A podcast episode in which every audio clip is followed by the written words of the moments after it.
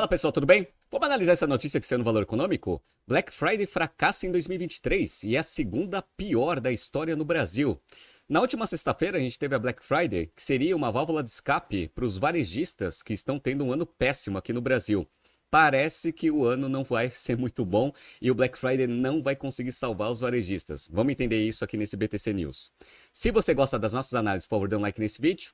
E se você puder compartilhar as nossas análises com pessoas que possam fazer bom uso delas, a gente agradece.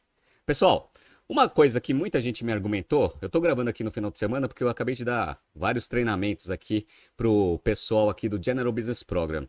Eles falaram o seguinte: olha, é, a gente viu que os varejistas começaram a fazer muitas promoções durante o mês de novembro inteiro. Então, será que não foi isso que trouxe um resultado negativo para a data especificamente? Porque você antecipa a sua compra no mês de novembro e aí na data específica você não vai fazer a compra que você já fez antecipada. Só que aí tem um, uma notícia aqui que saiu no dia 23 do 11, ou seja, bem na sexta ou na quinta-feira, que fala o seguinte aqui do valor econômico. Novembro começa fraco e eleva a pressão sobre o Black Friday. Dados publicados hoje pela Neltrust, empresa de dados com foco no digital, mostram que de 1 até dia 22 de novembro houve uma queda de 8,7% nas vendas online. Então, esse daqui já era um indicativo que, mesmo essas promoções antecipadas, não estavam fazendo o mês de novembro ser bom. O que, obviamente, também não vai ser uma justificativa para o Black Friday ser ruim. E aí veio esse resultado que a gente viu e a gente vai entrar na notícia agora. Vamos lá. Dados mais atualizados publicados nesse sábado, dia 25, sobre o desempenho do Black Friday 2023, a data mais importante para o varejo online nacional, confirmam um desempenho ruim em vendas esse ano. As projeções mais otimistas de associações e empresas de pesquisa, e não alcançadas, estimavam uma alta de 4 a 17% em relação a 2022. Então não houve crescimento. Qual foi o resultado? Vamos ver? No período de quinta-feira, dia 23, às 0 horas, até sexta-feira, 23 horas e 59 minutos, o comércio eletrônico registrou é, cerca de 3,4 bilhões de reais em vendas, um recuo de 15,1% sobre 2022, ano em que a receita já havia caído dois dígitos. Então, ano passado já houve uma queda de dois dígitos no Black Friday e as, em cima dessa queda de dois dígitos teve mais uma queda de dois dígitos esse ano, 15,1% de queda. Interessante, né? Não é a maior retração de faturamento do evento, que ocorre no Brasil há 13 anos. Em 2022, a queda variou de 23% a 34% no online, a depender da pesquisa mas trata-se de uma diminuição em 2023 em cima de uma queda, já de dois dígitos, reduzindo mais o tamanho do bolo total de vendas no segmento. Então, não foi a pior de todas, mas já houve aí uma queda significativa, porque ano passado já tinha havido uma queda é o segundo pior resultado desde o início do evento promocional em 2010. Os números não consideram as vendas das lojas físicas, que há alguns anos também foram incluídas nas ações das empresas. Varejistas destacavam um aumento de conversão de fluxo de consumidores em vendas ontem, dia 24, em lojas de eletrônicos e moda. Então parece que algumas categorias até houve um pouco de crescimento, só que isso só em lojas físicas comércio online como um todo teve uma queda de 15,1%. Quais foram as categorias que mais foram buscadas pelos consumidores? Vamos ver? Ainda segundo o levantamento da plataforma Hora Hora, os produtos mais vendidos no período foram eletrodomésticos, 20,8% do total, eletrônicos, 15,1% e telefonia, 11,9%. Então, moda, comida, etc., não teve uma, uma demanda muito grande. Né? Então, ficou muito concentrado em eletrodomésticos, eletrônicos e telefonia, que é o tradicional aí desses últimos anos também, né? Vamos lá. Há alguns anos, as promoções têm sido limitadas a menor número de produtos na Black Friday, como forma de o varejo proteger a rentabilidade e reduzir custos de capital, após a alta da taxa Selic, que encarece os estoques parados. Então, uma das justificativas para o Black Friday desse ano ter sido tão ruim é que os próprios varejistas trabalharam com estoque menor durante esse ano dado que a taxa de juros está muito alta e carregar um estoque por muito tempo não é rentável para a empresa. Isso daqui eu ensino nos cursos do General Business Program e Strategy Finance Program, que é o cálculo do ROIC. Você consegue fazer o cálculo de carregar um estoque maior versus a venda que você tem, versus carregar um estoque menor com uma venda menor, só que com uma margem melhor.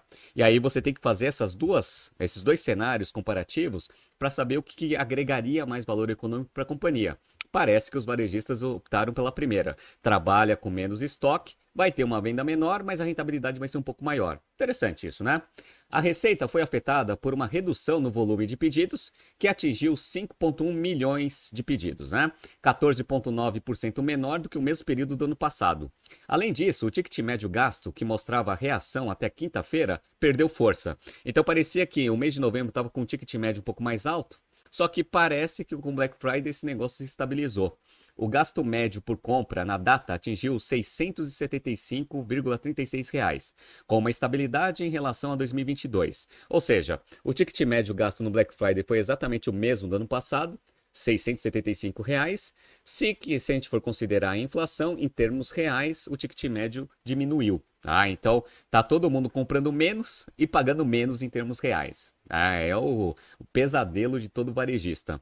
Mas parece que tem duas empresas que estão divulgando algumas prévias do resultado de Black Friday aqui nesse final de semana que parece que estão indo bem. Um é Magazine Luiza e tá precisando, hein? Vamos lá. Notícia aqui do Valor Econômico. Magalu. Black foi a mais rentável da história, após rede adotar maior racionalidade. Vamos entender aqui o que a Magazine Luiza fez? Vamos lá, abre aspas aqui para o executivo da empresa. Foi a Black mais rentável da empresa em anos de evento, a melhor margem de contribuição para a data em relação aos outros períodos. Disse nessa tarde em entrevista o vice-presidente de negócios da Magalu, Eduardo.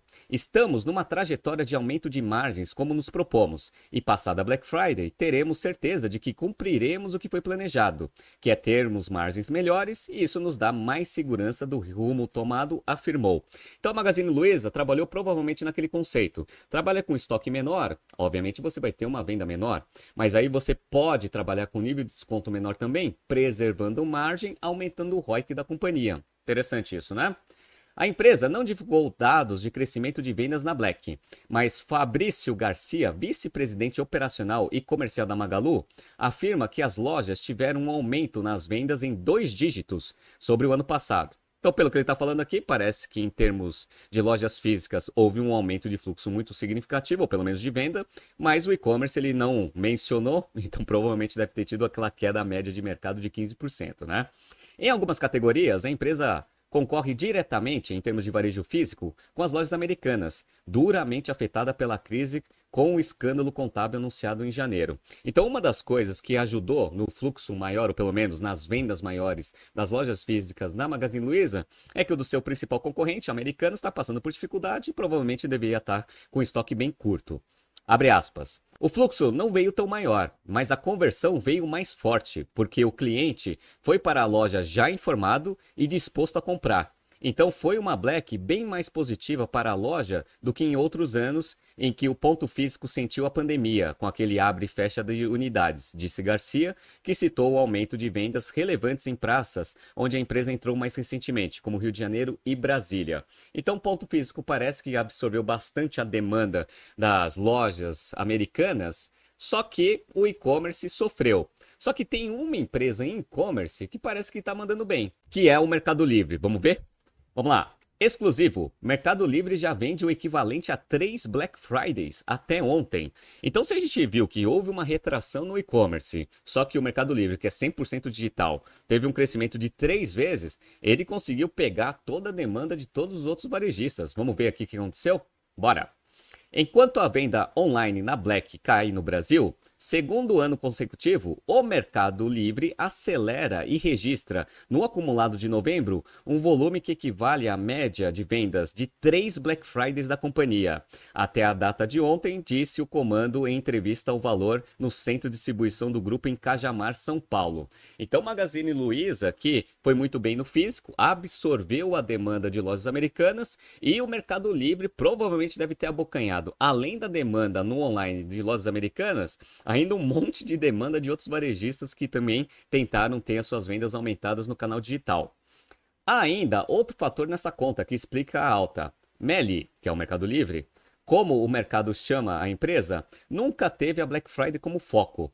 Forte na venda de itens de terceiros, a companhia não deixava de participar do evento, mas de forma mais discreta do que Magazine Luiza, Americanas e Grupo Casas Bahia. Yunis conta, que é um executivo da Mercado Livre, né? Que a empresa decidiu acelerar as ações num vácuo aberto no mercado após a crise das Americanas. Para um ex-diretor de marketplace ouvido, o Mercado Livre avançou sobre a Black Friday brasileira para reforçar a atuação junto aos lojistas de sua plataforma. Então vocês entenderam um pouco da mudança da estratégia do Mercado Livre. Como é um marketplace, ele não tem tanta margem de manobra assim para conseguir fazer descontos tão agressivos para conseguir, conseguir acelerar as vendas do que ele oferece ali, porque são né, itens de fornecedores. No entanto, eles decidiram dar uma acelerada esse ano. Então, provavelmente, eles investiram bastante em marketing, eles até abriram um pouco de margem para ajudar os fornecedores que oferecem seus produtos na plataforma para conseguir ter esse crescimento. Por quê? Porque eles viram que existe uma, um vácuo de demanda, dado que lojas americanas no online provavelmente está tendo um desempenho péssimo. Por quê? Porque se a gente viu que eletrodomésticos notebooks e telefonia são os itens mais procurados, tem muita gente que tem preocupação em fazer uma compra em lojas americanas nessa situação de recuperação judicial e não receber o produto. Então você vai buscar outras alternativas. Parece que o Mercado Livre viu isso como uma oportunidade e deu uma investida um pouco maior nesse Black Friday e teve esse resultado sensacional três vezes ali a média dos Black Fridays anteriores que a companhia teve. Então, sensacional. Vamos acompanhar? Ah, eu estou gravando esse, esse BTC News aqui no sábado à noite. Vamos ver como que vai ser o resultado do domingo.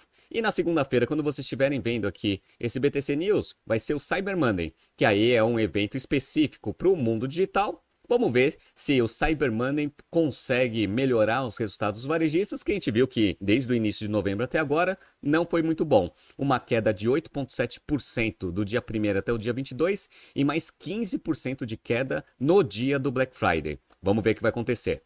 Tá surgindo aqui alguns BTCs News passados para vocês se atualizarem. Não se esqueça de inscrever no nosso canal e na nossa newsletter. Grande abraço e até amanhã.